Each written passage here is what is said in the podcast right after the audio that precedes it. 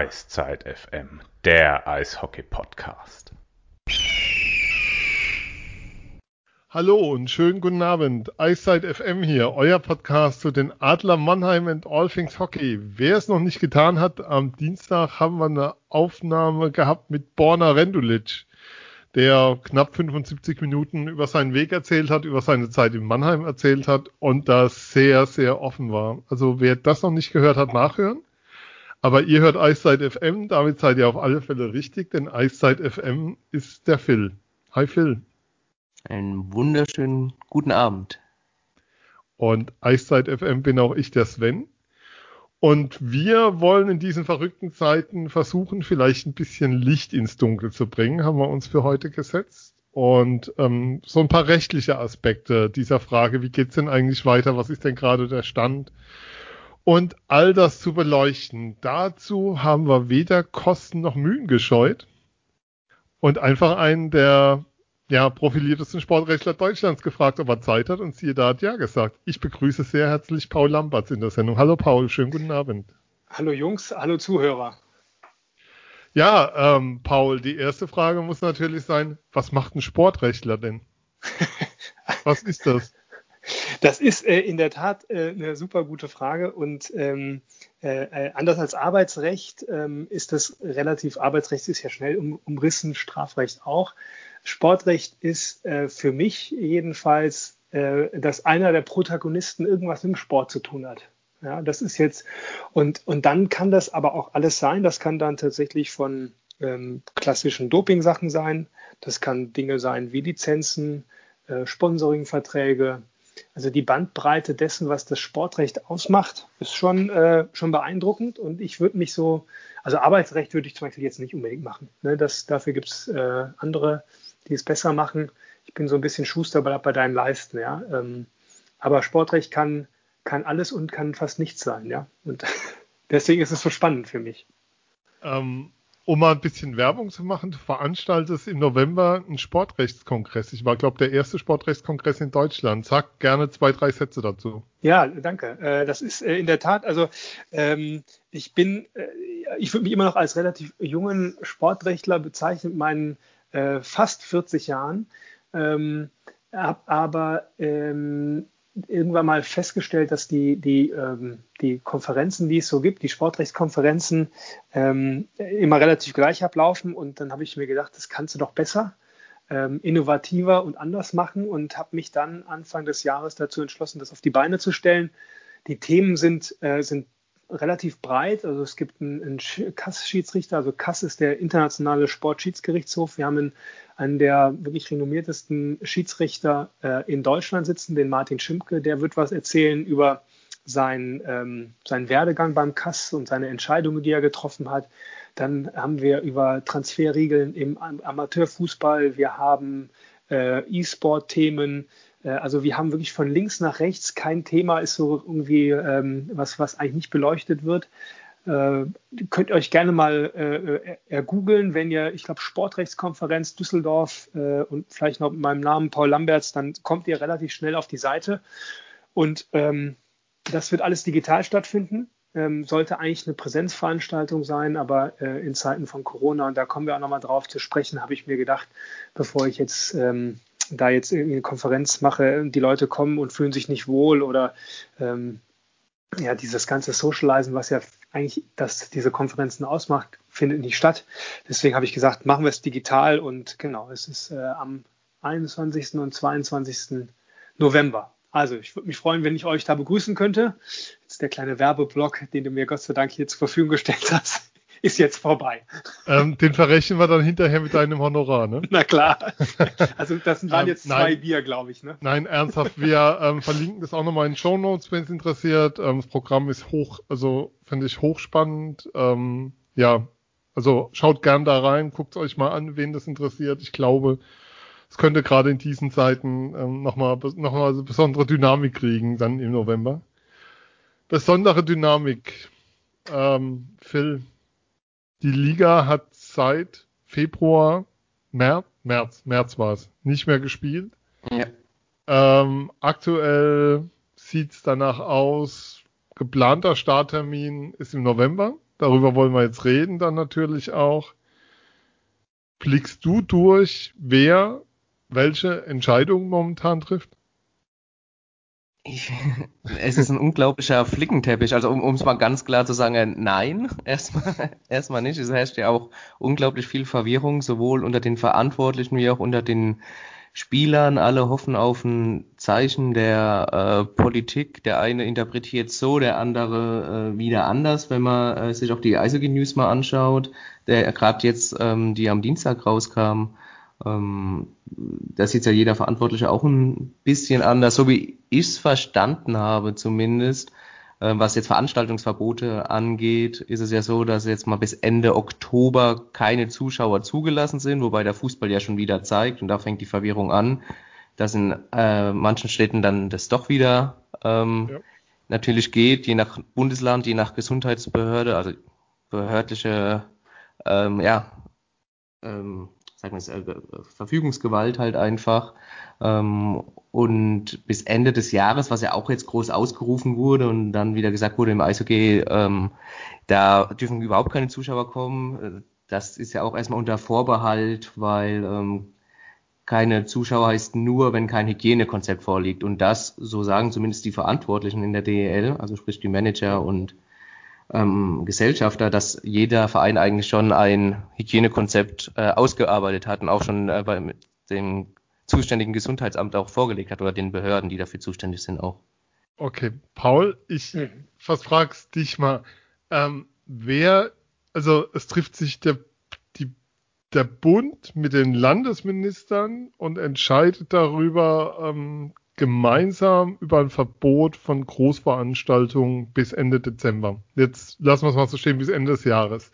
Mhm. Ähm, dann entscheiden die einzelnen Bundesländer nochmal nach ihren Zahlen und dann die Gesundheitsämter vor Ort, die zu den Landkreisen und Städten gehören, über die Umsetzung vor Ort. Äh, kannst du uns das mal irgendwie erklären? Weil verstehen, verstehen tut das aktuell, glaube ich, nur wenige. Ja, äh, das ist so ein bisschen, ähm, ich hoffe, ich, ich äh, äh, als vermeintlicher Experte jetzt in dem Bereich, hoffentlich setze mich nicht zu sehr in die Nesseln, wenn dann bitte Um das zu sagen, ähm, ja. ganz kurz, liebe Zuhörer, wenn ihr irgendwas einklagen wollt und sagt, ich habe das bei Eiszeit FM gehört, ähm, wie früher so schön hieß, alle Angaben bei den Lottozahlen ohne Gewehr. Und das behalten wir ja auch bei. Dank, danke für den Disclaimer. Ja, genau so ist es. Also in der Tat, dieses ganz Infektions, also es gibt ja bestimmte, ähm, wir sind ja hier in der Bundesrepublik Deutschland, da gibt es bestimmte Regeln und bestimmte, Re also bestimmte Bereiche sind äh, nach dem Grundgesetz äh, vorgegeben, die der Bund regelt. Ja? Äh, und, und dann gibt es manche Bereiche, äh, wo, der, wo, der, wo der als Grundgesetz vorsieht, dass die Länder die Hoheitsgewalt haben. Und ähm, am Ende des Tages bricht sich das eben so runter, dass dieser Infektionsschutz äh, größtenteils Ländersache ist. Ja, da hat der Bund nicht so viel mitzureden. Ähm, das erklärt sich vielleicht auch so ein bisschen da in, in der Historie. Also die, der, der, dass, dass wir im Prinzip eine äh, Pandemie haben, in der alle die ganze Bundesrepublik, ja die ganze Welt ähm, äh, umfasst ist, das gab es ja nicht. Früher gab es ja vielleicht mal hier einen Ausbruch und da mal einen Ausbruch und dann konnte man es lokal regeln. Aber im Prinzip die Notwendigkeit, dass man einheitliche Regeln findet, ähm, die, die gibt nicht. Also ich, ich glaube, ein, ein Stück der Erklärung ist eben tatsächlich, dass es aus der Historie kommt, dass das eine Sache ist, die die Länder ähm, äh, dann in der Hand haben. Und dann bricht es so ein bisschen weiter nochmal runter, dann auf die Kreisebene und dann eben auf das einzelne Gesundheitsamt. Also ich weiß hier, ich komme ja aus Düsseldorf. Düsseldorf ist ja eine der Vorreiterstädte, was, was Veranstaltungen angeht. Das Sarah Connor Konzert war ja lange Zeit in der Diskussion, mhm. das ist jetzt dann auch verschoben worden. Dann gab es die Beachliga hier, das erste äh, hier überhaupt Sportturnier, ähm, dann sogar mit, mit Zuschauern. Ähm, also es geht runter auf die, auf die Kreisebene, auf die Gemeindeebene und das führt eben dann dazu, dass du natürlich einfach auch auf einer menschlichen Ebene hast. Du hast vielleicht den einen, der ist ein bisschen mutiger, der genehmigt dann äh, Veranstaltungen mit Zuschauern, der andere sagt dann eben, sagt es dann eben nicht. Ähm, und, und so ist es halt. Du hast nicht einen in Berlin sitzen, der sagt, so machen wir es und alle folgen, sondern du hast eben ganz viele kleine, also kleine Funktionseinheiten, die Entscheidungen treffen können, die dann eben aber äh, auch bundesweite Beachtung finden. Ne? Okay. Das heißt dann quasi, dass es so eine bundeseinheitliche Einheit, wie es ja schon hm. sagt, äh, quasi nicht äh, so an sich gesetzt werden kann. Das heißt, es müsste dann wahrscheinlich ein Agreement geben, vielleicht ja. sogar, wie ja, viele so, Zuschauer vielleicht äh, die Liga dann zulässt pro Standort, ja. oder? Genau, so, so, so sehe ich das, ähm, dass du im Prinzip, du hast ähm, dass diesen, diesen Vorstoß oder diese Idee, dass sich alle Länder auf einen Kompromiss einigen, ähm, den gibt es ja, gibt's ja immer wieder, aber dann gibt es halt Länder, die scheren aus, ne? die sagen halt, nee, bei uns ist das Infektionsgeschehen eben nicht so hoch, wir lassen direkt alle zu, ja, so übertrieben. Mhm. Und die anderen sagen, nee, bei uns ist es ein bisschen schwieriger, wir machen nur 5000. Äh, und dann kommt natürlich auch so ein Punkt, äh, äh, wie, wie würde dann der, der Ministerpräsident dastehen von einem Land, bei dem es, in dem es jetzt nicht so Rieseninfektionsgeschehen geht, der aber dann trotzdem auf so ganz massive Einschränkungen ähm, äh, pocht. Also ich glaube, das ist einfach eine wahnsinnig schwierige ähm, Entscheidungslage für alle Beteiligten und ich bin wirklich heilfroh, dass ich so eine Entscheidung nicht treffen muss. Ähm, was aber dazu führt, dass du am Ende des Tages ja keine Stringenz hast. Ne? Und, und bei so einer Diskussion musst du natürlich auch immer schauen, wenn du aus so einem, ich sag mal, so einem sehr persönlichen Bereich raus ähm, diskutierst oder argumentierst, dann ist natürlich dein Bedürfnis immer, immer wichtig. Ja, also wenn du sagst, ich bin so ein die-hard Eishockey-Fan und ich muss unbedingt ins Stadion, um die, äh, um die Adler äh, spielen zu sehen, ähm, und dann bist du vielleicht auch bereit, ein Risiko in Kauf zu nehmen, dann, dann hast du eine andere Sicht auf die Dinge als, ich sag mal, der äh, 75-jährige Rentner, ähm, der mit Eishockey nichts am Hut hat, der sagt, warum sollen sich dann da 3000 Leute in der Halle treffen? Das ist ja Irrsinn, ja. Und, und das ist, glaube ich, das, das Problem. Ja, man, man, man schaut als, als jemand, der nicht die Entscheidung trifft, glaube ich, oftmals zu sehr aus seiner eigenen Brille auf dieses Problem oder auf, ja, auf diese Diskussionsgrundlage. Oh, ist mir das Telefon runtergefallen? Hört ihr mich noch? Ja, alles super. Okay. Ja, super, sorry. genau. Also Genau, einheitlich werden wir es nicht, also es gibt jetzt keine, keinen Ministerpräsident, der was vorgeben kann. Deswegen wird, wird es auf absehbare Zeit bei diesem Flickenteppich bleiben. Ähm, das heißt aber auch sozusagen, dass, dass so eine Ungleichgewichtung, ich nehme jetzt mal das Beispiel Fußball, wo in Leipzig eine vierstellige Zahl an Zuschauern sein wird, während in anderen Stadien niemand im Stadion sein wird, ähm, dass so eine Ungleichgewichtung auch in anderen Sportarten denkbar wäre.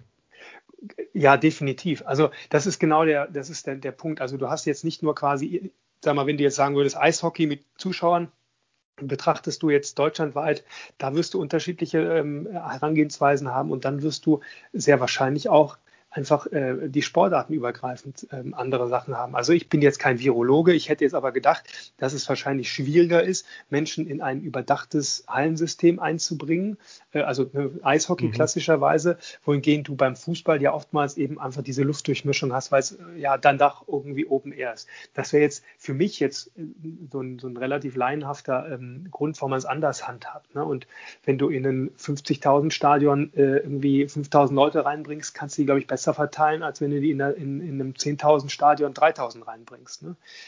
ich meinte, Entschuldigung, also, mit hm. Ungleichgewichtung nicht die Ungleichgewichtung zwischen Sportarten, sondern die Ungleich, die, wie soll ich sagen, die Ungleichgewichte innerhalb einer gleichen Liga. Also wie soll ich sagen, wenn Ach so, Leipzig das, ja. mit so einer Anzahl an Zuschauern spielen darf, während keine Ahnung was, äh, Freiburg es nicht darf. Ja. Also das ähm, also man muss, glaube ich, dann auch zwei Dinge sehen. Das eine ist natürlich das rechtliche Dürfen. Also ne, mhm. Äh, äh, Sachsen entscheidet das eben so und, und Baden-Württemberg eben anders. Und dann ist das andere, äh, äh, nutze ich das auch aus. Also ich meine, die DFL könnte sich ja auch äh, darauf verständigen und sagen, pass auf, wir ähm, als maximale Zus Zuschauerzahl, egal was die Politik sagt, äh, verständigen wir uns darauf, nehmen wir das Minimalste. Also wenn jetzt irgendwo minimal sind 2000 im Stadion, dann darf halt auch jeder nur 2000. Also ich glaube, da wären schon Mittel und Wege, wie man das intern regeln kann. Ne? Also ich glaube, man muss dann immer auf diese verschiedenen Ebenen schauen. Ähm, also äh, das, das heißt, also ähm, wenn die Politik sagt, bestimmte Dinge dürfen zugelassen werden oder bestimmte Anzahl, muss man es ja nicht ausschöpfen. Ja, und dann kann man sich auch selbst, selbst ähm, verpflichten. Das, das heißt, so eine freiwillige Selbstverpflichtung, wie wir es an anderen Stellen oft hören. Ja. Äh, gegenüber Industrie und so wäre, wäre also theoretisch möglich, um zu sagen, dass alle sozusagen auf dem gleich, auf dem fairen Niveau unterwegs sind, dass alle Ja. sozusagen gleich dann unterwegs sind. Genau. Also das wäre auf jeden Fall eine Lösung. Ne? Das wäre eine Lösung, dass man sagt, zumindest dann ist es die Fairness gegeben, dass man eben sagt, wenn, die, wenn man Zuschauer als einen entscheidenden Punkt nimmt, dann wäre das sicherlich eine gute Lösung, ja. Hast du eigentlich irgendwo mal eine Definition gefunden, was eine Großveranstaltung ist? Nee. es, es ist, ähm, ich, ich glaube, ich ehrlicherweise glaube ich nicht, dass das eine gesetzliche Definition ist. Ich glaube, das definiert dann jeder irgendwie selber. Ähm, aber so richtig so im Sinne von eine Großveranstaltung sind mindestens so und so, ist mir jetzt nicht bekannt. Ja, also jedenfalls keine, äh, keine, die jetzt überall greifen würde. Ja, also ähm, Bauchgefühl hätte ich jetzt gesagt, ab vierstellig. Ne? Ja, das ist ja auch so die Zahl, auf die sich wohl alles bezieht, so ab 1000 momentan. Mhm. Ähm, wie könnte, ähm, ja, blöd gefragt, ähm, im Hygienekonzept steht zum Beispiel, der DEL steht der Satz drin, oder DEB, DEL, die haben es ja gemeinsam veröffentlicht, das Ganze erstmal, ähm, steht der Satz drin, es kann keine hundertprozentige Sicherheit für Zuschauer geben. Mhm. Heißt das, was, was darf ich mir unter dem Satz vorstellen? Heißt das, ähm, wir können euch nichts garantieren? Also wenn ihr kommt und klagen wollt, weil ihr euch angesteckt habt, keine Chance? Oder was, was sagt dieser Satz aus? Ich, ich, ich denke, das ist das, was gewollt ist. Ja, äh, aber äh, so einfach ist es dann eben nicht. Ja, ähm, ich, ähm, ich mache mal ganz, also ich fange mal ganz einfach an, ganz plakatives Beispiel. Ähm, der Ordner, der eingesetzt wird, ähm, der ist irgendwie, ähm, der, der ist Corona positiv, das war bekannt und der wird trotzdem hingesetzt und hustet die ganze Zeit die Leute an. Ne? So, da kannst du sicherlich nicht rausreden und sagen, ähm, sorry, du hast ja hier unterschrieben, äh, ich hafte nicht. Ja, ähm, wenn es aber zum Beispiel darum geht, dass alle, also das Gesundheitsamt, äh, das Zuständige, äh, segnet das, das äh, Konzept ab, dieses ähm, Hygienekonzept segnet das ab und trotzdem steckt sich jemand an. So. Und dann wäre die Frage, kann man dem Veranstalter etwas vorwerfen? Ja. Ähm, und da würde ich wahrscheinlich auf die Idee kommen und sagen, ehrlicherweise nicht, weil ich meine, schlauer als das Amt, was es abgesegnet ist, darf man dem Veranstalter nicht, äh, ähm, also darf man, darf man nicht unterstellen, dass er schlauer sein muss, äh, sodass ich sagen würde, dass er da ähm, gute Chancen hätte, rauszukommen aus der Nummer. Ähm, aber wie, wie, wie so oft in Jura, und ich glaube, das ist das Schwierige manchmal, äh, es kommt drauf an, das ist der berühmte Juristensatz. Ja. ja. und, und das führt, weil, weil einfach ähm, kein Sachverhalt irgendwie gleich ist. Also der, der eine Sachverhalt ist eine Extrem, ne, was ich gerade das erste was ich gemacht Mhm. habe, glaube ich schon, dass man dann was, ähm, was einklagen kann. Nur dann ist die Frage, was kann ich einklagen? Schmerzensgeld wahrscheinlich, ja. Ähm, aber da geht's los und ähm, dann muss ich auch einen Nachweis führen, dass ich da mich angesteckt habe. Also ganz so einfach ist es nicht. Ich denke, es wird sicherlich auch einen Punkt spielen, dass man natürlich dann da hingeht und sich auch schon einer gewissen, ich sag mal, einem gewissen Risiko ja auch freiwillig ähm, äh, ja, sag mal, begibt. Man, man, gibt, man begibt sich dahin und man weiß, dass Corona ist und man weiß, dass man sich vielleicht anstecken kann. Das kann vielleicht auch noch reinspielen. Also ähm, interessant, würde ich sagen, hochinteressant, ähm, Ausgang ungewiss. Ja. Aber das ist grundsätzlich so mit diesen ganzen Haftungsbeschränkungen, die, die in diesen allgemeinen Geschäftsbedingungen sind, ähm, so einfach, äh, wie sich die Veranstalter das gerne machen wollen, so nach dem Motto, äh, ich hafte für gar nichts. Ja, das geht, das geht nicht. Äh, da da gibt es bestimmte Einschränkungen, ähm, äh, die, das würde jetzt wirklich sehr, sehr weit ins Ja. Detail führen, aber, aber nur, weil, sag mal, nur weil da steht, äh, ich hafte nicht, heißt noch lange nicht, dass er nicht haftet. Ne? So. Ja, das ist dieser alte Klassiker, den man, glaube ich, ähm, in jeder Rechtsshow irgendwann mal gezeigt bekommt, dass dem nicht so ist. Genau.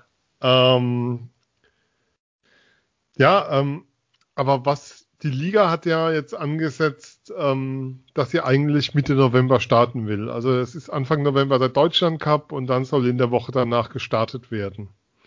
Ähm, wenn es keine Erlaubnis geben sollte zu sagen vor Publikum, hat die Liga natürlich die Möglichkeit zu sagen, wir starten ohne Publikum. Mhm. Amateursport findet ja draußen schon statt, ohne Mhm. Tests, ohne das. Aber ähm, hat die Liga irgendeine Form von Handhabe gegen solche Verwaltung? Gegen den Ver das ist ja dann Verwaltungserlass, der, der stattfindet. Verwaltungsakt. Mhm, genau. Verwaltungsakt, pardon. Ja, ähm, klar, kannst du dagegen. Mhm. Wie, wie könnte, wie kann, wie kann ich mir das vorstellen? Wie könnte sowas aussehen, wenn die Liga sagt, nein, unser Konzept ist gut, die Zahlen sind entsprechend runter und wir, wir wollen uns wehren an der hm. Stelle? Äh, da müsste ich den Verwaltungsrechtsweg beschreiten. Also ich müsste mit, müsste dann dagegen vorgehen. Also man würde dann die Genehmigung beantragen bei dem entsprechenden, bei der äh, regionalen Ordnungsbehörde sagen, ich will hier bei Zuschauern, mit Zuschauern spielen. Und dann würden die dann sagen, nein, machen wir nicht. Und dann das, gegen diesen Verwaltungsakt würde man dann beim Verwaltungsgericht vorgehen und dann würden die Gerichte entscheiden. Ähm, wahrscheinlich in dem Fall erstmal in so einem einstweiligen Verfügungsverfahren, also in einem Schnellverfahren mhm. äh, darüber, ähm, ob tatsächlich das so ist. Ähm, wo, äh, also ob tatsächlich die, die, Argumente der Liga in dem Fall, des, den wir gebildet haben, ob die besser sind als die vom, vom Amt. Wobei man, man muss natürlich auch sehen, so einem Amt steht auch ein gewisses Ermessen zu. Ja, nur, ich sag mal so, sag mal, der Richter würde vielleicht zum Ergebnis kommen, er hätte die, er hätte die Sache anders entschieden. Heißt nicht zwangsläufig auch, dass er dem, der, der, der, dem Ordnungsamt oder der Ordnungsbehörde dann Recht gibt, äh, Entschuldigung, der, der Liga Recht gibt. Sondern es kann durchaus eben sein, dass er sagt, ich persönlich hätte anders entschieden, aber ich sehe hier keinen Fehlgebrauch des Ermessens, ähm, was den Behörden äh, vorliegt. Und deswegen äh, bleibt es bei der Entscheidung. Ähm, und also das heißt, ich müsste halt vor das Verwaltungsgericht ziehen. Okay. Ja? Mhm. Ähm, eine, die Frage ist für eine Frage dazu. Ähm, das Thema sozusagen, dass man diese Möglichkeit hat oder dass diese Möglichkeit genutzt wird, hört man momentan in keiner Diskussion. Also es kommt nie sozusagen zu raus. Deswegen auch meine Frage, wie denn die Möglichkeiten da aussehen würden. Ähm, man hat immer so den Eindruck, man will mit den Behörden, sprich Ministerien an der Stelle ähm, eine gemeinsame Lösung erarbeiten. Es gibt ja auch eine gemeinsame Arbeitsgruppe. Mhm. Glaubst du, dass das ein Stück weit der Situation draußen geschuldet ist oder dass man einfach glaubt, dass die Ämter, dass man keine Chance hätte, weil das, das Thema findet ja nicht statt in der Öffentlichkeit, dass man den Rechtsweg gehen könnte? Also ich könnte mir vorstellen, dass ich, die Situation ist ja für uns alle neu. Ja, also ja, klar. und, und ähm, also das, äh, es gab es nie so, so, diese floskelhaften Sätze. Ähm, also Ganz alle, kurz, ja. ähm, unterbrechen. Ich glaube, so viel Spekulation wie heute Abend der Sendung haben wir sonst nur in Transferperioden, muss man sagen. Aber und da sind wir meistens besser informiert, muss ich, also da wissen wir meistens mehr. Ähm, also für euch da draußen, es ist wirklich, es sind Gedankengänge, die wir einfach versuchen zu entwickeln und Fragen zu beantworten, die sich eventuell stellen könnten. Ja, danke, dass du das nochmal sagst, weil wenn jemand dann einfach vorspult, weil die Hälfte von dem, was ich gesagt habe, langweilig gefunden habe und kommt dann rein und dann die DEL, DEL verklagt, äh, hier die Stadt so und so, das nicht. Nein, also ähm, wir waren bei dem Punkt, dass man sagt, ähm, also genau, ähm, ich, ich gehe davon aus, dass einfach alle Beteiligten im beste Interesse für alle ja, äh, mhm. versuchen eine einheitliche Lösung zu finden und einfach auszuloten, wo sind die Schmerzgrenzen. Ich meine, die, die, der, die, die, das Argument der, oder die, die, die, ähm, die, die Herangehensweisen sind ja gesetzt. Die DEL und er möchte ja A, ihre Liga durchführen und dann mit so vielen Zuschauern wie, eben, wie irgendwie möglich, gleichzeitig aber auch die Zuschauer nicht im Risiko auseinandersetzen, um dann möglicherweise zum Ligaabbruch zu führen. Das sind ja die einen Argumente. Mhm. Und die anderen, die müssen natürlich schauen, äh, äh Volksgesundheit, ja, kein neuen Infektionsherd. Das sind ja ähm, eigentlich Punkte, die vielleicht konträr laufen, ja, weil, weil sie natürlich irgendwie an, an einem Punkt kommen, wo beide Interessen so aneinander knirschen, sage ich mal. Aber ich glaube, wenn man vernünftig spricht miteinander, äh, findet man eine Lösung. Und ich glaube, das ist der Grund, warum äh, öffentlich jetzt noch nicht ähm, so das Tischtuch als zerschnitten äh, beschrieben wird, sodass man dann so mit Klage droht und so. Aber so am Ende des Tages wird die Behörde eine Entscheidung treffen und das ist eine Entscheidung, gegen die man vorgehen könnte theoretisch, wenn man denn wollte. Ne? Und ähm, es hat aber auch keiner, ich glaube, es hat niemanden Interesse daran, ähm, vor Gericht zu gehen. Ne, das macht Nein. ja keinem Spaß, außer den Anwälten, ja, aber. es sind ja keine Anwälte heute Abend hier. Genau, sind ja keine da. Ähm, es stellt sich dann aber die nächste Frage. Jetzt mal angenommen, ähm, es könnte nicht vor Publikum gespielt werden ab November. Mhm. Nehmen wir an, ähm, eine Saison müsste eventuell abgesagt werden. Ähm, also in der DL2 ähm, ist es, wenn man den Worten von René Rudorich glauben darf, 5 vor 12 für viele Teams. Also da, da sieht finanziell sehr, sehr herb aus, je weiter runter man geht.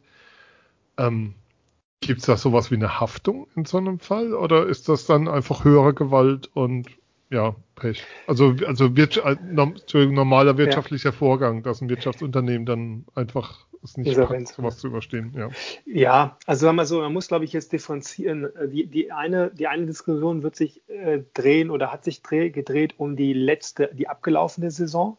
Da mhm. mussten ja Entscheidungen getroffen werden, äh, wie man damit umgeht. Spielt man weiter, wie wertet man das? Das waren ja höchst, äh, höchst schwierige Entscheidungen, die getroffen worden sind. Da hat man ja auch gesehen, dass es gefühlt jeder Verband, äh, jede Sportart irgendwie anders geregelt hat.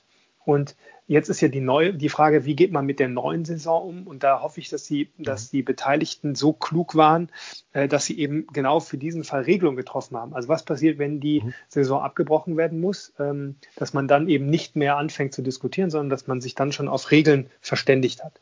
Ähm, eine Haftung wäre ja, also wen, wen könnte man in Anspruch nehmen? Also der Verein würde sagen, immer die Liga ist schon wieder abgebrochen, äh, äh, wir müssen Insolvenz anmelden. Ne? Ähm, ich brauche ja irgendeine, ich brauche irgendeine Art von Pflichtverletzung. Also irgendjemand muss ja irgendeine Pflicht verletzt haben. Entweder eine gesetzliche Pflicht, ja, also mhm. äh, keine Ahnung, auf die Mütze gehauen oder so, ja, das ist natürlich jetzt hier nicht der Fall. Ähm, oder aber eine vertragliche Pflicht. Vertraglich sind die Vereine ähm, mit der DEL verbunden ja, über ihre Lizenzen. Dann sind sie auch gesellschaftsrechtlich verbunden, also weil sie ja Gesellschafter der DEL sind. Und dann sind sie untereinander auch noch verbunden mit so auch mit, mit entweder mit direkten Verträgen oder aber mit so ähm, Verträgen mit Schutzwirkung zugunsten Dritter. Also man hat so im Prinzip ein, ein buntes Konglomerat von vertraglichen Beziehungen zueinander. Ähm, und im Falle eines Ligaabbruchs äh, tue ich mich jetzt erstmal schwer, ähm, dann irgendwie eine, eine Pflichtverletzung zu sehen. Ja, also vielleicht könnte man mhm. drüber nachdenken, so der, der eine Verein, äh, der eine Club hält sich nicht an die Hygieneregeln und, und macht es gerade so, wie er will und dann ähm, sind alle positiv und stecken die anderen an und deswegen muss die Liga abgebrochen werden. Dann könnte man vielleicht nachdenken, ob man da was draus dreht. Ne? Nur ähm, ich glaube nicht, dass, die, dass ein Club in der DEL so viel Geld hat, die ganzen Schadensersatzansprüche der anderen Club zu, Clubbe, Clubs, Clubbe, Clubs zu befriedigen, ähm, sodass man dann wahrscheinlich eher einem, einem nackten Mann in die Tasche greift. Ja? Also, the, also theoretisch wieder denkbar ist vieles. ähm, was eigentlich auch undenkbar schien bis, bis noch vor Corona war, ähm, dass die DEL, wir kommen, gucken jetzt mal ein bisschen auf die Spieler, auf die Sportlerperspektive, ähm, ja, dass es eine Forder dass sozusagen von der DL gefordert wurde oder vereinbart wurde, alle Spieler müssen einem, einer Gehaltsstundung zustimmen, also bekommen nur 75 Prozent ihres vertraglich vereinbarten Gehalts und die restlichen 25 Prozent je nach Einnahmesituation in der Folgesaison. Ähm, und es war Bedingung, dass alle Spieler diese Vereinbarung unterzeichnen müssen, damit die Vereine ähm, oder damit die Teams die Lizenz bekommen. Mhm. Jetzt ist meine Frage, wie ist sowas eigentlich rechtlich zu halten? Es gab den Fall in Ingolstadt, ähm, der Torhüter Timo Pielmeier, der sich ähm, geweigert hat, diese Vereinbarung zu unterzeichnen. So wurde es zumindest vom Verein kommuniziert und deshalb aus dem Kader flog. Mhm. Ähm, wie ist das zu bewerten, das Ganze? Weil es war schon etwas, was ein bisschen aufgestoßen ist, um es mal vorsichtig, ja. Ja, äh, ganz schwierig, ehrlicherweise. Als ich das erste Mal davon gehört habe, habe ich gedacht, boah, also ob das so rechtmäßig ist, tue ich mich, tue ich mich wirklich schwer. Vielleicht muss man das so ein bisschen aufdröseln. Ne? Also mhm. ich habe äh, einerseits die DEL, die eben die, die Liga veranstaltet, die ähm, bestimmte Regeln in, für, für die Lizenz vorgibt. Ne? Und wenn ich das richtig verstanden habe, ist ja eine dieser Bedingungen für die jetzige Saison gewesen, dieser Gehaltsverzicht, dass der genau. vereinbart werden muss. So, und dann muss ich quasi, und dann muss ich springen in das Verhältnis zwischen der, den Clubs und den jeweiligen Spielern, die ja Arbeitnehmer der Clubs sind, und muss da reinschauen. Und jetzt ist natürlich der Club ist, in, ist, ist irgendwie so in der Mitte, der ist irgendwie so ein bisschen so verhaftet zwischen den beiden Seiten. Auf der einen Seite muss er sich ja vertragskonform gegenüber seinem Arbeitgeber verhalten. Und die haben ja einen Vertrag abgeschlossen, da steht drin, du kriegst halt 100 Prozent deines Geldes. So. Und jetzt muss er aber, um wirtschaftlich spielen, zum äh, Wirtschaftsunternehmen zu sein können, in diesem Vertrag den anderen zwingen, ja, äh, auf 25 Prozent seines Gehalts äh, zu verzichten. Sonst kriegt er die Lizenz nicht. Ähm, also ich, ich weiß nicht, ob wenn wenn es hart auf hart gekommen wäre, ob die DEL damit durchgegangen wäre. Also wenn sie, ich glaube, ich, ich glaube nicht, dass, dass, die, dass ein Club die Lizenz deswegen verweigert bekommen hätte können, weil er es nicht geschafft hat oder es nicht gemacht hat, seine Spieler auf diesen, ähm, auf, auf diesen Gehaltsverzicht ähm, zu bringen. Ja? Mhm. Ähm, nur wieder, das ist ganz oft im Sport, ne, wo, wo kein Kläger, da kein Richter. Die Clubs hatten natürlich auch irgendwie ein Interesse daran, ihre Last, ähm, ihre finanzielle Last dann zu, zu, ähm, zu minimieren. Da ist natürlich ein Gehaltsverzicht ein, ein probates Mittel dagegen. Ähm, also von daher wäre das sicherlich kein, äh, da würde man jetzt nicht erwarten, dass sie dagegen vorgehen, sondern im Zweifel versteckt man sich dann hinter der DL und sagt, guck mal, lieber Spieler, äh, sonst kriegen wir keine Lizenz, verzichte auf dein Geld. Was ich ohnehin, äh, also ich finde es ein ganz schwieriges Thema, selbst bei den Fußballern, ehrlicherweise, also die Gehaltsverzichte. Mhm. Ähm, so und, ähm, und, und dann im, im arbeitsrechtlichen Verhältnis muss man, muss man ehrlicherweise sagen, wer mir das, ich wüsste nicht, ähm, warum mir mein Arbeitgeber sagen kann, äh, hier lieber Paul, äh, nächste Saison oder nächstes Jahr kriegst du nur noch 75 Prozent deines Gehalts. Äh, ohne dass ich dem zustimme. Äh, so, aber dann sind natürlich auch wieder sozusagen es Macht des Faktischen. Dann gibt es jetzt äh, den, ähm, den Spieler, der vielleicht jetzt nicht zur A-Prominenz der, der Spieler gehört und der bekommt dann eben dieses Angebot vom Verein, auf sein Gehalt zu verzichten. Was soll der arme Mann denn machen? Ja? Äh, der wird sicherlich nicht anfangen zu diskutieren, weil er dann nicht befürchtet, keinen Anschlussvertrag zu bekommen und in der Liga eben dann einfach auch äh, Persona non grata zu sein. Ne? Mhm. Also ich weiß nicht, ob ihr euch dann erinnert, es gab den Torwart äh, Müller da aus, aus Mainz, den Fußballer. Heinz Müller, ja. Heinz Müller, genau, der, der gegen, der im Prinzip so ein arbeitsrechtliches Verfahren angestrebt hat, äh, um, um festzustellen, dass eben die Befristung seines Arbeitsverhältnisses ähm, nicht, nicht rechtmäßig war. Ja, das macht er natürlich auch, hat er auch nicht gemacht, als er irgendwie mit 18 Jahren den ersten Profivertrag hat, sondern das hat er am Ende gemacht. Ne? Und Dementsprechend ähm, regiert da, glaube ich, ähm, im, im, Sport oftmals einfach der Punkt, ähm, de, den Verein, die haben sich in dem Fall darüber gefreut, dass sie vielleicht ein bisschen auf Geld sparen konnten und die, und die, und die, die Spieler haben ähm, vielleicht nicht den Mumm gehabt, wobei das ist so wertend. ist also ganz ehrlich, ich, ich will in der, ich will in der, in der Haut der Jungs da nicht gesteckt haben. Ne? Also, also deswegen keine Wertung. Ähm, und dann kommt auch so ein Teamgeist hinzu. Ja, also weißt du, wenn du da mit, keine Ahnung, wie viel, wie viel sind da im Kader? 20, 25, 30 Leute oder was? Und die verzichten alle auf ihr, auf ihr Gehalt und du bist der Einzige, der es nicht macht. Kannst dir ungefähr vorstellen, wie du in der Kabine dann äh, angeschaut wirst. Also so eine soziale Drucksituation ist sicherlich auch da. Ne? Ähm, jetzt ah. hat sich aus dieser, Entschuldigung, Phil, bitte.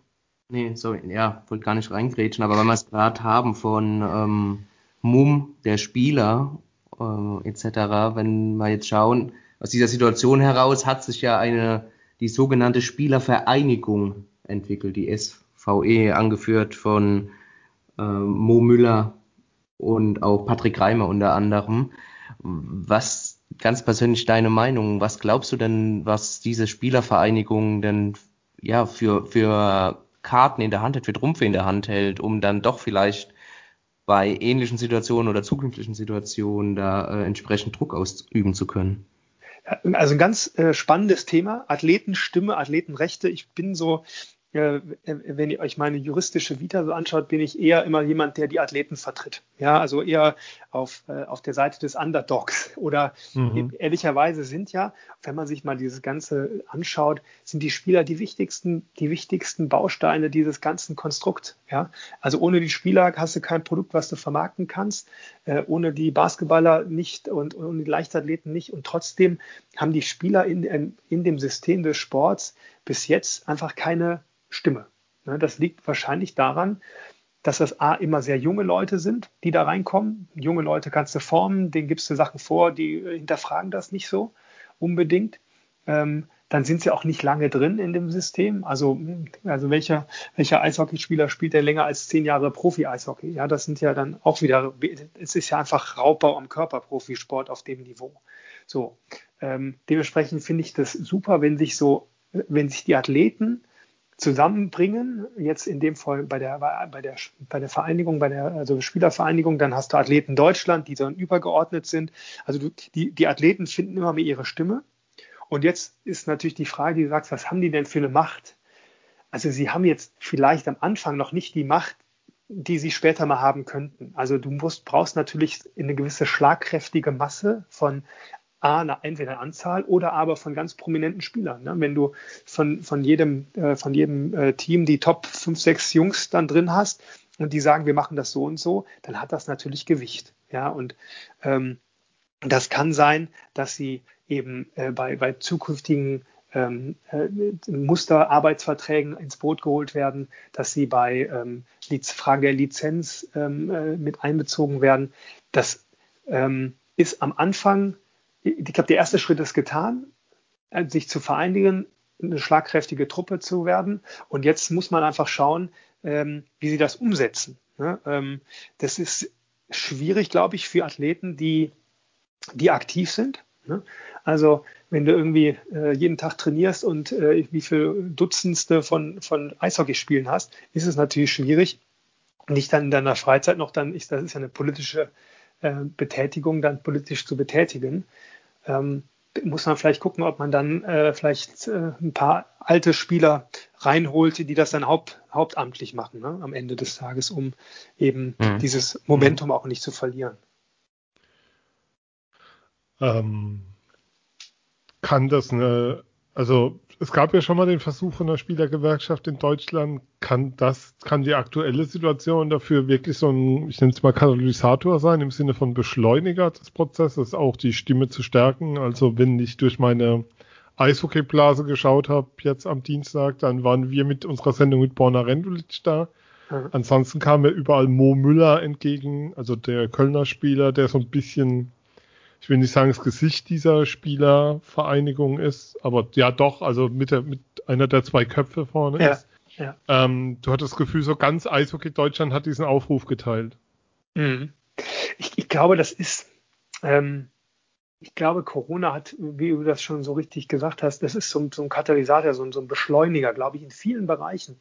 Also in vielen Bereichen werden ja Ungerechtigkeiten aufgedeckt durch dieses, durch Corona, ja, und ähm, und ich glaube auch, dass die Leute bereit sind, äh, also die Zuschauer, die, ich sag mal, die Konsumenten des Produkts, wenn man das jetzt mhm. mal so, so ein bisschen ähm, äh, doof sagt, ja, ähm, ich glaube schon, dass die auch äh, bereit sind, dem sich anzunehmen und dann auch verstehen, was denn für Spieler für Nöte haben, ja, und ähm, und, und ich, wenn wahrscheinlich, auch wenn, wenn diese Corona-Zwangspause vielleicht nichts, äh, also das war einfach auch die Möglichkeit für die Athleten ein bisschen rauszukommen aus ihrem Trott, der aus Training, Alt, äh, Training, Physiotherapie und, und, und Spiel bestand, ja, ähm, rauszukommen und ein bisschen zu reflektieren. Ne? Was passiert denn hier eigentlich? Und vielleicht sind genauso Dinge wie, äh, du musst jetzt auf dein Gehalt verzichten. Vielleicht sind das genau diese Dinge, die dann einfach dazu geführt haben, die gesagt so, und jetzt und jetzt müssen wir mal was machen. Ja?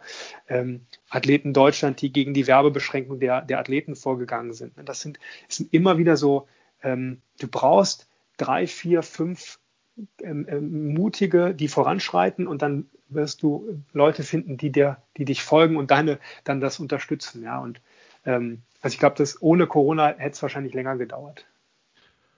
Wie ist das eigentlich momentan, wenn ein Spieler seinen Wechsel forcieren will? Jetzt mal angenommen, es ist ja in Deutschland noch vollkommen offen, ob gespielt wird. Ähm, wenn du in Kurzarbeit bist, hast du da andere rechtliche Handhaben, einen Wechsel ähm, ja, zu erzwingen als Spieler, als wenn es nicht der Fall ist? Oder ist es, wird es eigentlich gleich behandelt? Also wenn ich jetzt nicht ganz falsch liege, sind ja die Verträge ohnehin immer befristet ja, ja. Ähm, sodass du ohnehin keine ordentliche Kündigungsmöglichkeiten hast. Ja. Ähm, wie das jetzt mit der Kurzarbeit, ich, ich hatte das ganz am Eingang, Gott sei Dank habe ich das gesagt. Am Anfang habe ich gesagt, ich kann nicht alles, Arbeitsrecht gehört nicht dazu. Äh, also ist das so ein bisschen, ich sag mal, mein, mein, mein juristisches gebildetes, aber das ist jetzt nicht, ähm, wo ich jetzt äh, meine Hand ja. fürs Feuer legen würde. Aber ähm, die Kurzarbeit an sich ist ja ein Instrumentarium. Ich glaube nicht, dass dadurch die Kündigungsmöglichkeiten äh, andere sind.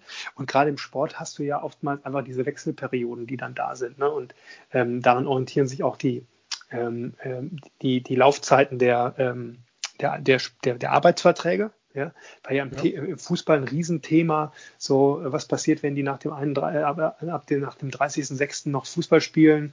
Wie sieht das da aus? Da gab es ja die wildesten Ideen, dass sich das irgendwie alles automatisch verlängert und keine Ahnung was. Also ähm, für mich sind die alle abgelaufen am, am 30.06. Ne? Und mhm. ähm, also so eine automatische Verlängerung habe ich nicht gesehen. Ähm, und das wird im, im Eishockey ganz genauso sein. Okay. Ähm, dann lass uns noch mal ein bisschen auf das Thema Hygienekonzept und das Thema Zuschauer kommen. Ich fange mal damit an, dass im Hygienekonzept steht, in der Umkleidekabine sollen anderthalb Meter Abstand gehalten werden. Wir haben es beim Fußball, jetzt haben wir heute Bilder gesehen von Spielern in Instagram Stories, wo drei Spieler, also sie saßen nicht da, aber ihre Materialien waren aufgebaut und es war Platz an Platz an Platz dann ähm, sitzt du ja im, du hast ja keine klassische Auswechselbank im Eishockey, weil du ja diese fliegenden Wechsel hast. Mhm. Die Spieler sitzen da ja mit Verlaub Hintern an Hintern drauf, um nicht zu sagen A an A. Ähm, ich frage mich, ähm, was so gewisse Abstände sollen, wenn das im Spiel nicht möglich ist. Bei einem Check wird Schweiß ausgetauscht, auf jeden Fall. Ähm, mhm. das, da, da, sind ja Tröpfchen unterwegs. Ähm, ja. Wie ist, was, was kann man damit anfangen dann eigentlich? Oder ist es ein Stück weit vor allem auch für die Öffentlichkeit dann gedacht? An manchen ja, Stellen? das ist in der Tat, ich glaube, das ist, ähm, ähm, also erstmal Respekt, dass du dir das überhaupt durchgelesen hast. Hast mir heute geschrieben, dass du dir was die 82 Seiten reingezogen ja. hast. Ja, Respekt dafür. Ähm, ähm, aber ich, ich glaube, das ist der Punkt.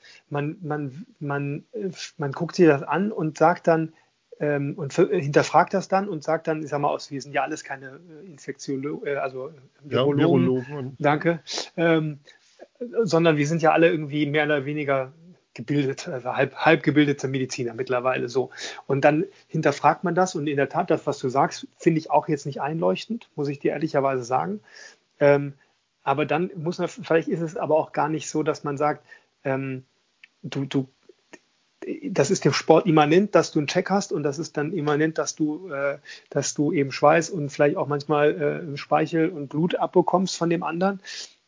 Wenn du das aber aus dem Sport rausnehmen würdest, ja, ähm, dann, dann, kann, dann kannst du es auch gleich sein lassen, dann ist es kein Eishockey mehr.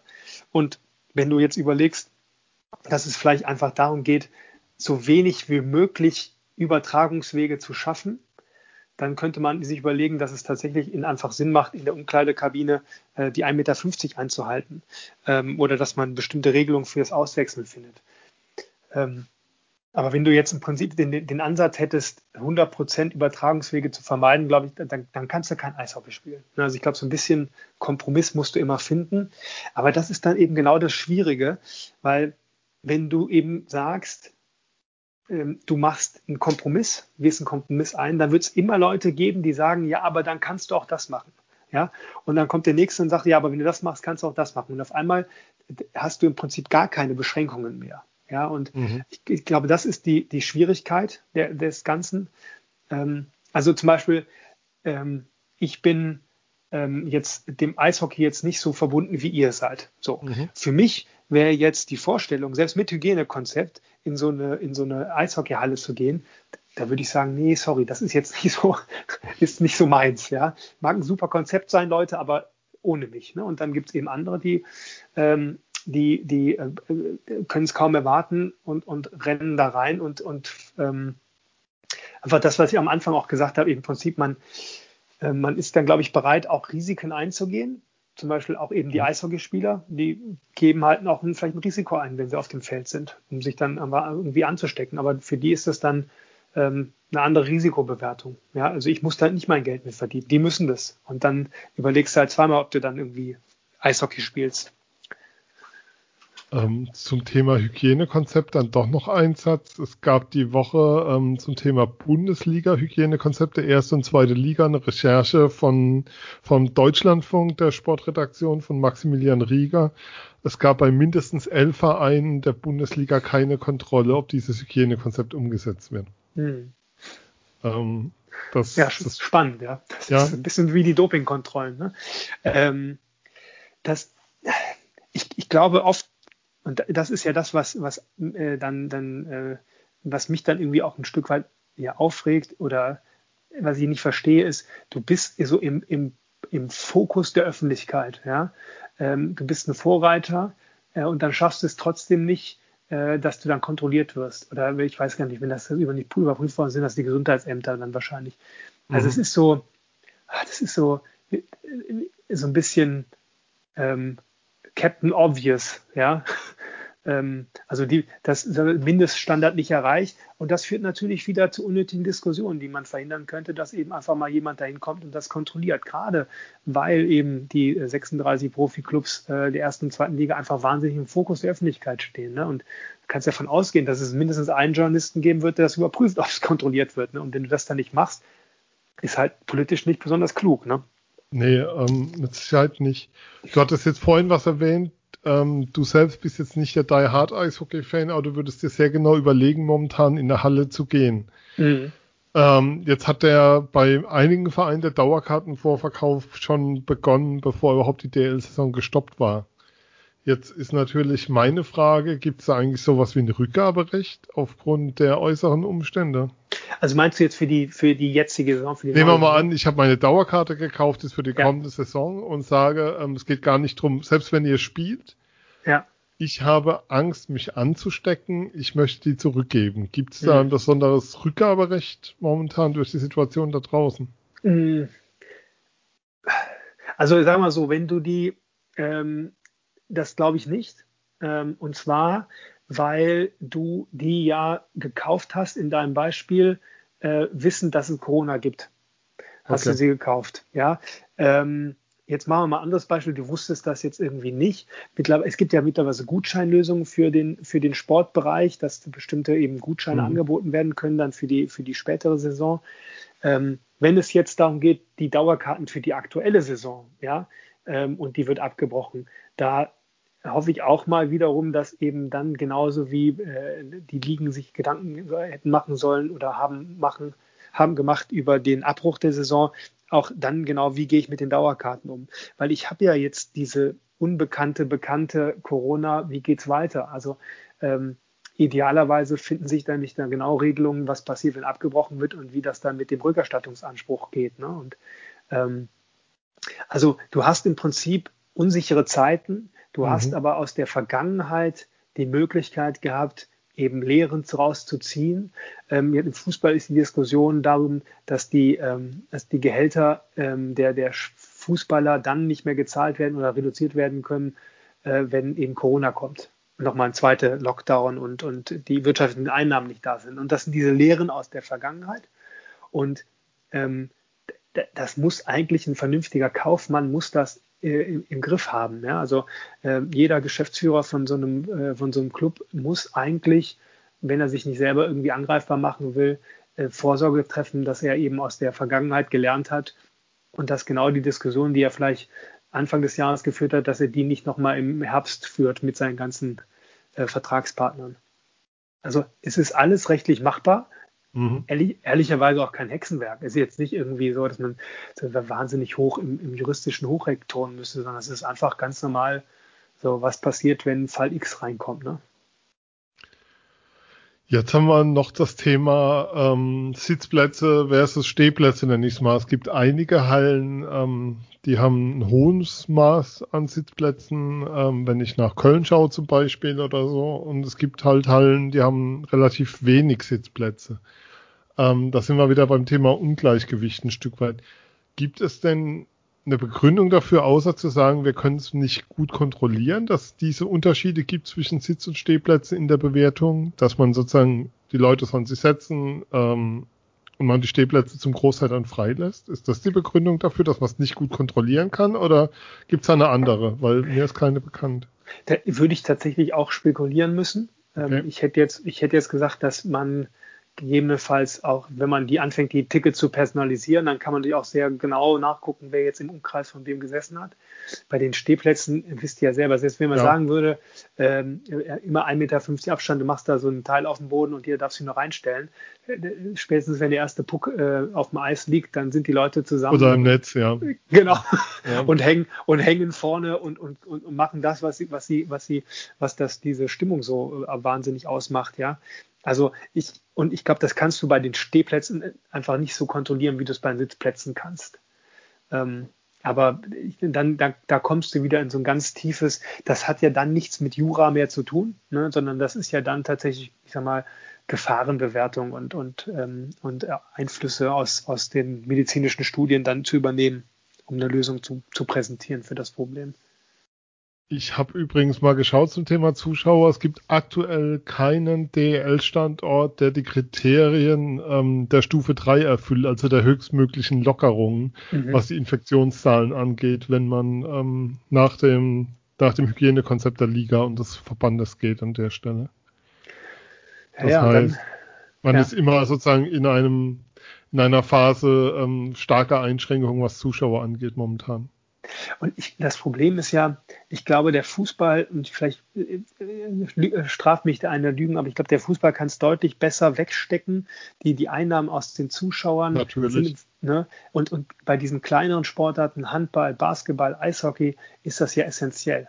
Ja, da, da ist ja die, sind die Zuschauer das Salz in der Suppe. Ja, und wenn du da eine ganze Saison oder dann, dann hast du vielleicht irgendwann mal einen Meister, ähm, aber in der nächsten Saison hast du keinen mehr, der dann wieder mitspielt, ne? weil alle irgendwie insolvent äh, gegangen sind. Also deswegen ist da einfach neben dem emotionalen Wohlfühlen im, im Stadion, glaube ich, noch ganz wichtig, dass eben Geld in die Kassen reinkommt. Ne? Und ähm, wenn dann auch die Aufmerksamkeit nicht da sind, dann äh, sind auch die Sponsorengelder nicht mehr so hoch.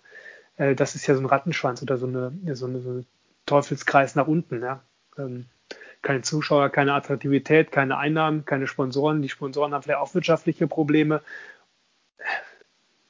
Man, man, man, man kann nur für alle Beteiligten hoffen, äh, dass das Rad aufhört, sich zu drehen, bevor äh, der Boden erreicht ist. Ne? Ja, und dass die Infektionszahlen sich im Herbst, Winter, wenn eigentlich Erkältungs- und Grippezeit ist, mhm. nicht nach oben bewegen. Es kommt ja, ja, auch noch dazu, dass man eigentlich zu einer Zeit starten will, die ähm, denkbar ungünstig ist ja. für die klassischen Erkrankungswege, die man zu der Zeit hat. Ja, ja, und dann ist es im Fußball, also im Eishockeystadion ist das schon Fußballstadion. Das ist ja auch immer relativ, äh, nee, stimmt gar nicht. So kühl ist es ja gar nicht mehr da. Nee. Ich habe die Bremenstraße noch im Kopf, ja. Da ist Nein, es kalt. Du bist, du bist im ISS-Dom mittlerweile. ich bin im ISS-Dom. Ich erinnerte mich nämlich, letztes Jahr gab es mal so eine School äh, ähm, äh, Day und da bin ich dann meiner, äh, meinem Sohn hingefahren. Das war eigentlich ganz cool, muss man sagen. Stimmung war auch gut ja, kann, man kann, das ist ein schöner Sport, sagen ist wir ja allen, die es noch nicht wissen da draußen. Aber wenn er bis jetzt dabei seid, seid ihr, glaube ich, Eishockey-Fans. Ja, ich glaube auch. Irgendwie schon. Oder Juristen, die sich die Sendung anhören und was lernen wollen. Und also, anderes gibt es heute Abend auch nicht. Ja. Nee, und dann gibt es vielleicht zwei, die Juristen und Eishockey-Fans sind. Pass mal auf. Und das ist dann der Hammer.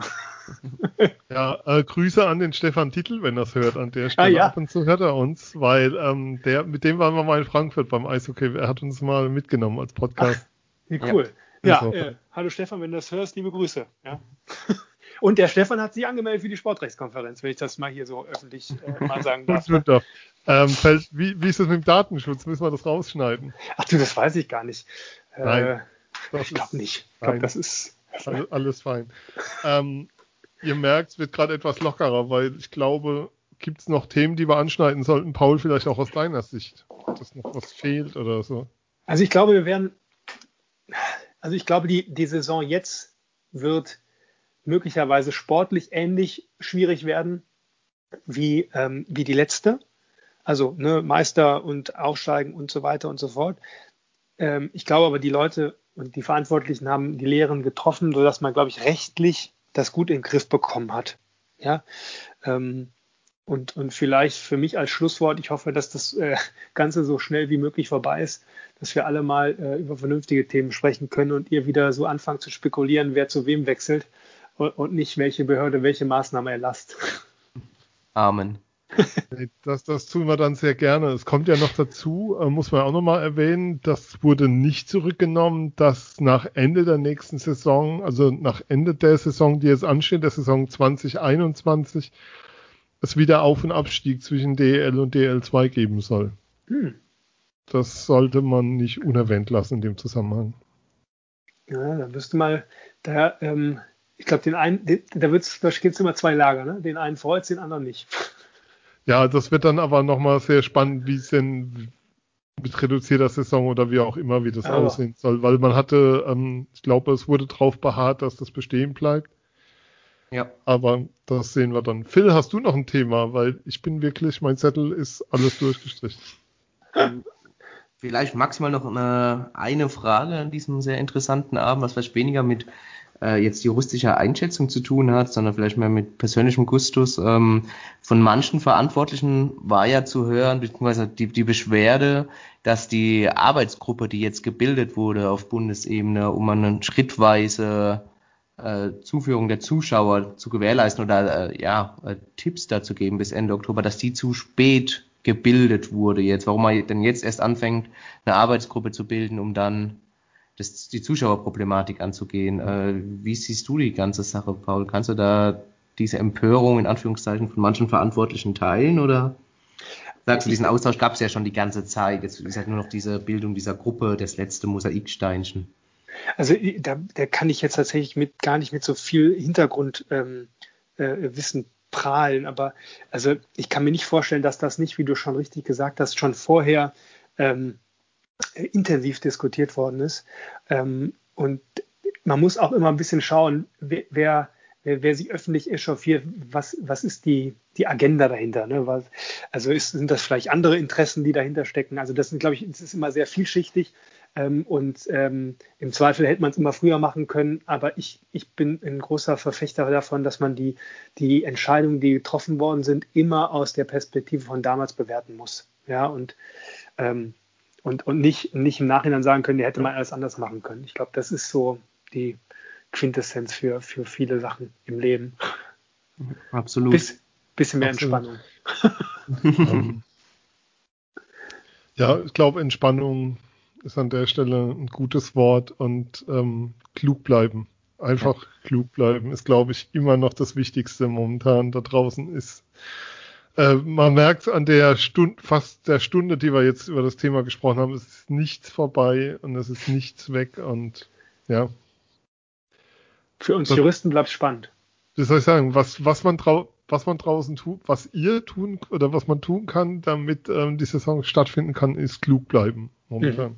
Ich glaube, das ist unser Beitrag, den jeder leisten kann, der sich drauf freut, wenn es im November wirklich wieder losgehen sollte, in welcher Form auch immer. Mhm. Dann sage ich vielen Dank an Phil. Ja, vielen, vielen Dank. Vielen Dank vor allem an Paul, dann auch von meiner Seite aus schon mal vorab, Sven. Vielen, vielen Dank auch nochmal an Paul für jede Menge Erläuterungen, Erklärungen. Ich glaube, es war eine sehr außergewöhnliche Sendung. Ich hoffe, die Fragen waren so, dass du nicht gedacht hast, um Gottes Willen. Nee, nee, alles. Ich habe mich wirklich wahnsinnig gefreut und das ist immer spannend, äh, weil das zu Fragen kitzeln ja mein, mein Ja. Gehirn dann am, am späten Abend, wenn wir es jetzt aufnehmen. Ähm, deswegen vielen Dank, dass ich da sein durfte. Ich hoffe, ich konnte ein bisschen mehr, mehr ähm, Klarheit reingebringen, als ich Unklarheiten reingebracht habe und äh, ich wünsche euch allen äh, eine wunderbare Saison nächstes Jahr. Ähm, Paul, man kann dich auf Twitter erreichen. Den Handle könntest du noch. Sportrecht unterstrich DUS. Sportrecht unterstrich DUS findet ihr mich. Da gibt's äh, Witziges und Sportrechtliches. Und manchmal beides zusammen. Ja.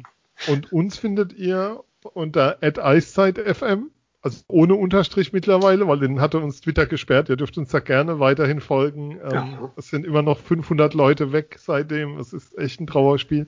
Ihr findet uns bei Instagram. Vielen Dank an die vielen neuen Follower, die uns wahrscheinlich Borna Rendulic gebracht hat, die in dieser Woche dazu kamen. Und ihr findet uns bei Facebook, Eiszeit FM, aber das wisst ihr alle, die ihr draußen seid. Und ihr könnt uns unterstützen bei Steady, aber das machen wir mal kurz Steady HQ slash Eiszeit FM, wer mag. Und ich bin Sven, wir sind Eiszeit FM. Ihr hört uns bald wieder. Vielen Dank für eure Zeit. Und wenn ihr noch Fragen habt, ähm, mail at eiszeit.fm ist auch immer ein Weg, uns zu schreiben. Liebe Grüße, schönen Abend und bis bald. Tschüss. Ciao.